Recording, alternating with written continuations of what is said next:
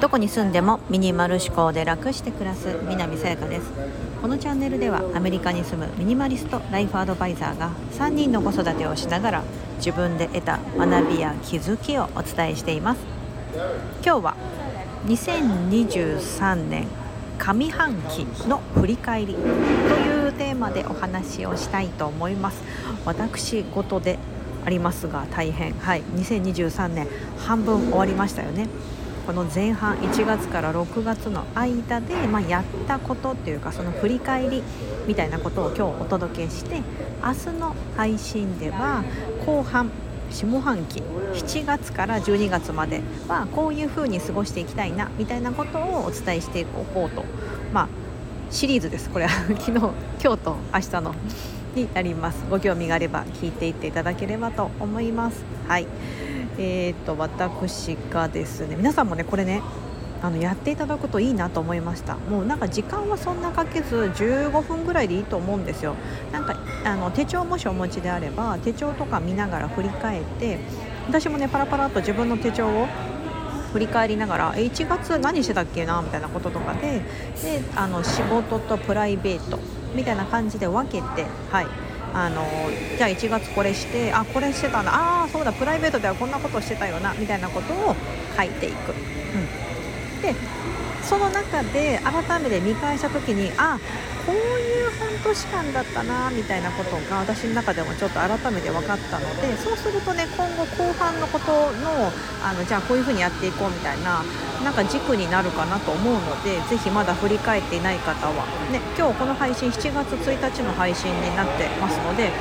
あのやっていただければいいんじゃないかなと思ってます。はいではまず私のこの半年間の振り返りでえーと、一言で表すとどんなことになるかというとうんとアウトプット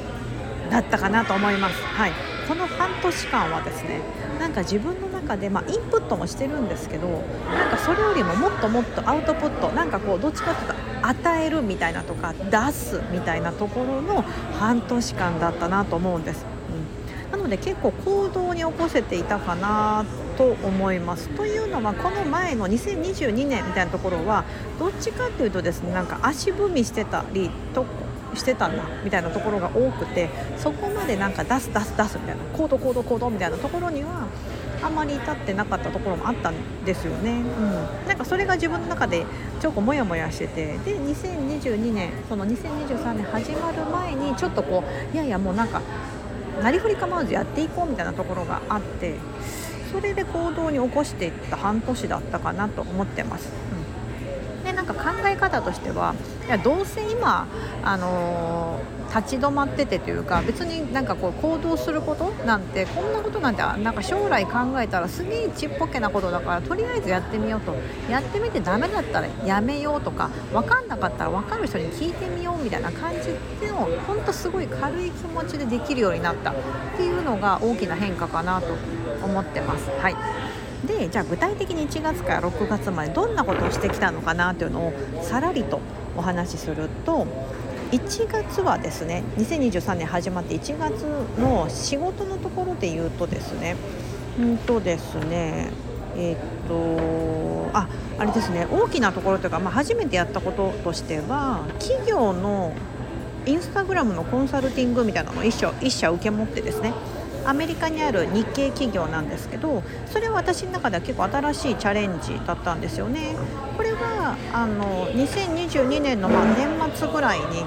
お話をこちらから提案して、まあ、受けていただいたって感じだったんですが、はい、なんかこれをすることでまた新しい自分の中の気づきもあったりして、はい、これはですね1月の時に大きなことだったかなと思います。その他もなんかやってるんですけどあの2022年からのちょっと継続的なことだったりとかしてましたね。うんうん、でプライベートでは年末年始年をまたぐ形でですねアメリカの最南端キーウェストってご存知ですか？そうアメリカの領土の一番最南端って言われてるところのあのキーウェストってところに行ったりマイアミですね。あっちのあったかいアメリカの中でもあったかいフロリダ州のところに、まあ、旅行に行ったっていうこととそして改めて夫とやっぱりあったかい地域っていいよねみたいな。やっぱり将来住むならこういうあったかいとこがいいよなみたいな感じでお互い再確認するみたいな。ことができて。今ねちょっとニューヨーク近郊はねやっぱり寒いのであの冬が長いというか半年間ぐらいは寒い時期があるのでそうやっぱり年がら年中あったかいとこがいいなっていうのを再確認できたっていう感じです。でこの時はプライベートではですね皮膚のかゆみにこの時期から悩まされたんですよね。謎の皮膚のかやみかゆみ、うん、あの今改善してるんですけどもこの時から始まって3ヶ月ぐらい続いてますね。4月に改善したんですけど。はい。というのがありました。で、まあ、子どもたちのことで言うと、まあ、スキー合宿に申し込んであの行ったりとかなんかそういったことかな。あとはま学校が普通に始まってっていう感じですね。で2月は、えーと、大きなことといえばホームページをやり替えました。はいまるっとやり替えて使うサイトも変更して、えーと、キーコンさんというですね同じ RE のプロアドバイザー整理収納アドバイザーの方がそういうのちょっと得意ですごくデザインが上手なのでお手伝いいただきながら、えーとホームページをやり替えてそのタイミングでサービスも全部やり替えました。はいことが2月にものすごく大きなことであってそれと同時に、まあ、サービスやり替えるのでインスタグラムの方でやっていたサブスクリプションの方でやっていたインスタグラムでインスタグラムのことを伝えるみたいなことやってたんですけどそれをもう配信終了しますっていうことを、まあ、決定してで3月の末で終わるっていうのであのこの時に、まあ、自分の中でいろいろ考えてですねそうなんかこうやり方を変えないとなっていうところがあってやり替えました。これが2月のま仕事面のところで、えーと、プライベートではですねなんと2月にですねサマーキャンプの申し込み子どもたちのです、はい、上のお兄ちゃんとお姉ちゃんサマーキャンプの申し込みをこの時にやりました、はい、早いでしょ？ま今今まさにこの6月末からですねサマーキャンプ今通ってるんですけどそれの申し込みをもう2月にやってたって感じです。年の反省を踏まえて今年はですねちゃんとあの長く6週間ぐらい申し込みたかったのであのそういった大きなちょっとあの近くでですねちょうどすごい人気のサマースクールがあってあのもう先着順なので、はい、そこの申し込みにあの結構この時は命かけてたって感じです、はい、もうこれで失敗したらもう夏が終わるみたいな感じで。はいということです。2月。で3月はですねその2月にホームページやり替えて新しくサービスやり替えて3月から初めてグループセッションというのを私のサービスの中に組み込んでそれがスタートしたのが3月であります。S ミニマリストはいという名前で、えー、と限定5名で一緒にやるこうオンラインサロンみたいな感じですね。プログラムを私の方で提供しながら皆さんでお話ししたりとかあとはこのあのチャットでこう随時報告し合ったりとかそういったことを新たにスタートしたのが3月。3月結構忙しかったんですよね。やっぱそういったプログラムの準備もありましたしあとはあの個別で受ける物事手放しセッション。はい。こういったあのセッションの申し込みも入ってたり新しくあの公表はしてないんですけどもあのビジネス企業サポートみたいなのもこの時あのから始めまして3月から、はい、何人かの方を受け持ってやってたりしてます。はい、これが仕事面3月は大きかったなそれは多分ホームページやり替えたってとこが大きいんですけどね。はい、でえ、っとプライベートのところで言うとお姉ちゃんが学校を転校しました。はいっていうところと私の英語のあのイング ESL クラスっていうのを申し込んでスタートしたみたいなところがプライベートです。4月はですね、まあ、その3月からのその仕事の引き続きみたいなところだったりインスタグラムのコンサルタントみたいなのもやお申し込みがバーッと入ってたのでそれを結構4月やってるなって手帳を振り返って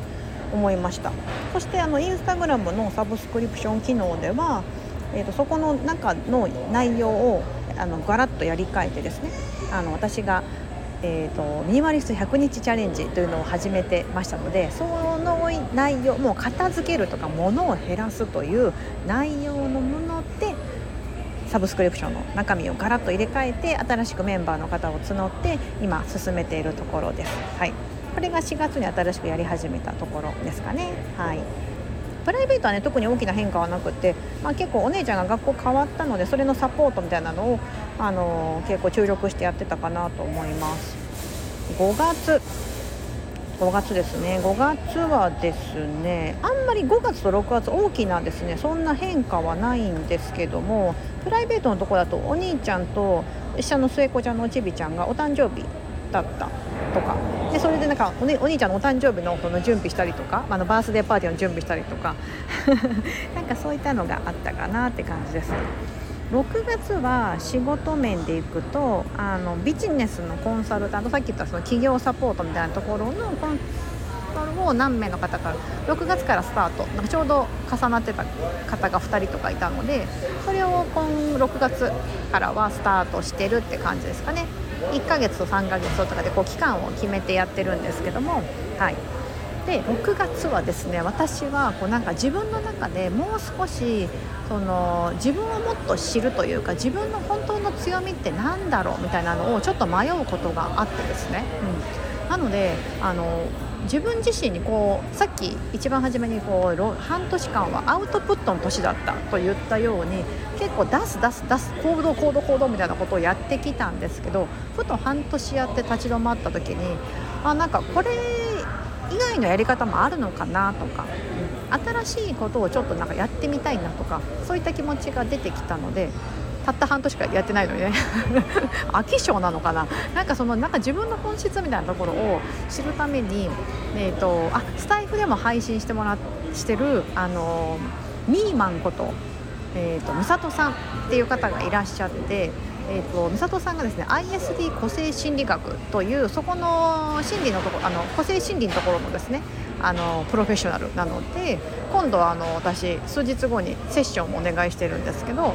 あの私の本当のこう強みだったりとかももう少し自分のこの仕事だったりプライベートとか、うん、今後のことになんかつなげていきたいなとかあの祝儀とかもわ分かるみたいなんですよねこの時期はノリノリだからグイグイ行った方がいいよとかあ今はこの時期だったらもう何もしなくななんかしても多分、ね、意味ないから何もやらなくていいよみたいなそういったのも見れるみたいでなんかそういうのをですねちょっとこう知りたいなということであのお願いしてます。でそれとプラスしてですね皆さんストリングスファインダーってご存知でしょうか？アメリカのギャロップ社っていうところがあの出している診断のツールなんですけどもストリングスファインダーと言いましてストリングスなんで強みですね。ストリングスファインダー強み発見ですけど直訳すると。そういったですね分析のなんか項目があって34の資質、うん、がえーと、分かりますよとでその30の資質に対して自分のその一番いいところとか自分が強いところまたは弱いところっていうのが分かると